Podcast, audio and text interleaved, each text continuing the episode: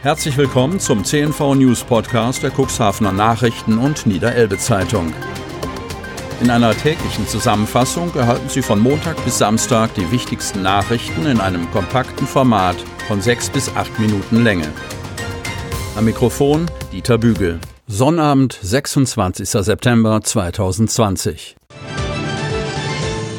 Cuxhavener Dünenbahn fährt ab Oktober voll elektrisch. Cuxhaven. Die Cuxliner GmbH geht ab nächsten Monat mit einer vollelektrischen Wegebahn an den Start, die das 30 Jahre alte Dieselfahrzeug auf der Strecke zwischen Dun und Salenburg ersetzen soll.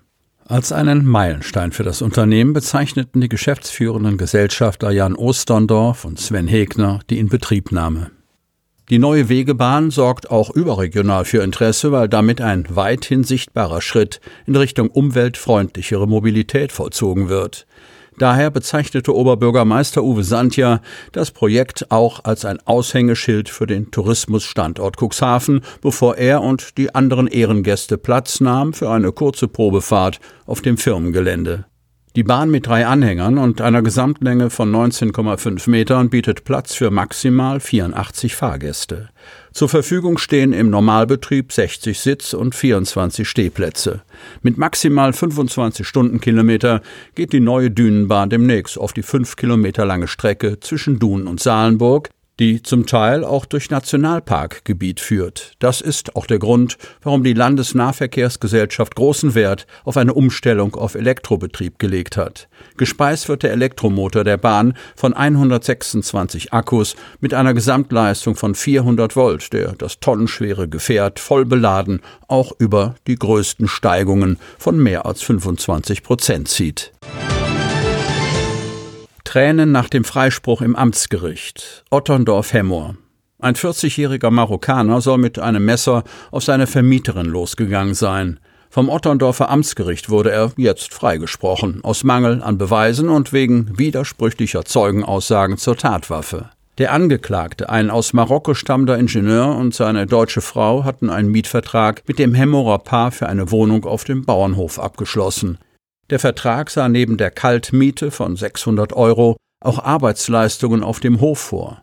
Die anfängliche Begeisterung der Mieter für die ländliche Idylle mit Pferden und Kühen schlug schon nach kurzer Zeit in Ernüchterung und Enttäuschung um. Statt der vereinbarten drei Stunden habe er bis zu acht Stunden auf dem Hof gearbeitet, erzählte der Angeklagte im Gericht mit Hilfe eines Dolmetschers. Weil er mit der Arbeit nicht zurechtkam, sei er von der Hemmerer Familie immer wieder beschimpft, erniedrigt und rassistisch beleidigt worden. Schimpfwörter wie Terrorist und Esel sollen gefallen sein. Trauriger Höhepunkt sei eine nächtliche Party gewesen, bei der der Sohn des Vermieters und seine Freunde den Marokkaner mit Heil Hitler rufen verängstigt haben sollen. Uns war klar, dass wir hier wieder ausziehen müssen, sagte der Angeklagte. Die als Zeugen geladenen Vermieter stellten den Fall ganz anders dar. Wir haben null Probleme mit Ausländern, sagten sie immer wieder. Wenn sich der Mieter in seiner Probezeit bewährt hätte, wäre sogar ein Job drin gewesen, aber er hat sich dämlich angestellt. Der Konflikt zwischen Mietern und Vermietern eskalierte am Tag des Auszugs. Weil offenbar noch Mietzahlungen ausstanden, kam es zum Streit. Die Vermieterin berichtete, der Angeklagte habe ihre Tochter verbal bedroht. Dann sei er plötzlich mit einem Messer auf sie losgegangen. Ich habe jede Sekunde gedacht, er sticht. Aber war wirklich ein Messer im Spiel? Der Angeklagte stritt das im Otterndorfer Gericht vehement ab. Er habe seine Vermieterin nicht mit einem Messer, sondern lediglich mit einem Stock angegriffen. Die Polizei fand später tatsächlich einen Stock, jedoch kein Messer. Die Zeugenaussagen ergaben ein widersprüchliches Bild zur Tatwaffe. Die Farbe des angeblich verwendeten Messers wurde sehr unterschiedlich, mal hell, mal dunkel beschrieben. Für den Marokkaner endete das Verfahren mit einem Freispruch. Der Vorwurf ließ sich nicht beweisen, sagte Richterin Sabine Deutschmann. Kaum hatte die Richterin das Urteil verkündet, flossen beim Angeklagten die Tränen der Erleichterung. CDU-Kreisparteitag in Cuxhavener Disco. Kreis Cuxhaven. Wo sonst getanzt, geflirtet und getrunken wird, wurde diesmal geredet, gewählt und über Anträge diskutiert. Der CDU-Parteitag ging in der Lüdingworter Diskothek Janssens Tanzpalast über die Bühne. Eine Bühne mit einem Hauptdarsteller, Enak Ferlemann. Seit 25 Jahren steht er als Kreisvorsitzender an der Spitze der Partei. Mit großer Mehrheit wurde er für eine weitere Amtszeit gewählt, eine Routineangelegenheit. Auf Ferlemann entfielen 95,4 Prozent Stimmen der anwesenden Parteimitglieder. Zwei seiner Stellvertreter, Lasse Weritz aus Hemmoor und Timo Röhle aus Cuxhaven, wurden in ihren Ämtern bestätigt. Neu im Amt dieser Vizefunktion ist Julia Grebe, deren Kandidatur die Überraschung des Abends war und die mit 100 Ja-Stimmen bei nur vier Gegenstimmen und einer Enthaltung ein hervorragendes Ergebnis erhielt. Sie ist Nachfolgerin von Maren Würger, die aus beruflichen Gründen ihr Amt als stellvertretende Vorsitzende abgab. Grebe war fünf Jahre lang Geschäftsführerin des Landvolkverbandes Wesermünde und genießt bei den Landwirten in der Region einen hervorragenden Ruf.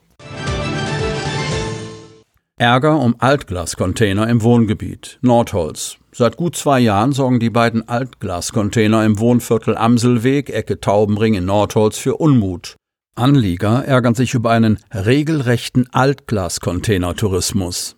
Um die Bewohner zu unterstützen, hat die SPD-Fraktion im Nordholzer Ortsrat jetzt zum wiederholten Mal um eine Verlegung des Standortes gebeten. Die Gemeindeverwaltung reagierte mit einem Kompromissvorschlag.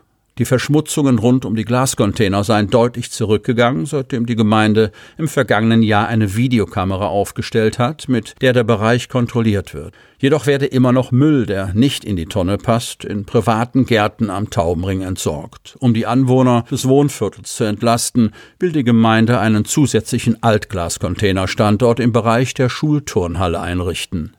Im Umfeld der Schule entsteht gerade ein neues Wohngebiet, dessen Bewohner den Standort Taubenbring sonst wohl ebenfalls wegen der geringen Entfernung mitnutzen würden. Der Kompromissvorschlag kam bei den Nordholzer Ortsratmitgliedern parteiübergreifend gut an. In Kürze will die Verwaltung jeweils einen Vertreter der Fraktion zu einem Ortstermin einladen. Dabei soll die Position für den neuen Altglascontainerstandort gemeinsam festgelegt werden. Besuch von internationaler Delegation im Land Hadeln erwartet. Oberndorf. Das Ostedorf ist vom Land Niedersachsen ausgewählt worden, sich um den Europäischen Dorferneuerungspreis zu bewerben. Das Wettbewerbsthema lautet Lokale Antworten auf globale Herausforderungen. Sein Dorf sieht Bürgermeister Detlef Horeis auf gutem Kurs. Schließlich hat es sogar Zuwachsraten. So zählt Oberndorf aktuell 1366 Einwohner und habe die weit und breit beste Dorfgemeinschaft. Und Wohnraum wird sogar knapper, weiß er. Nicht zuletzt liege das auch an der freien Schule Lernart, die dem Dorf Zuzug beschere und das Leben hier bunter mache. Solche und weitere Phänomene der Dorfentwicklung werden eine Rolle spielen, wenn Oberndorf am 23. Oktober internationalen Begutachtungsbesuch erhält und auf dem Prüfstand steht.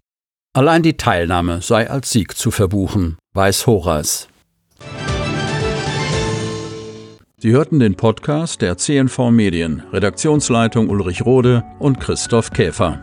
Produktion Rocket Audio Production.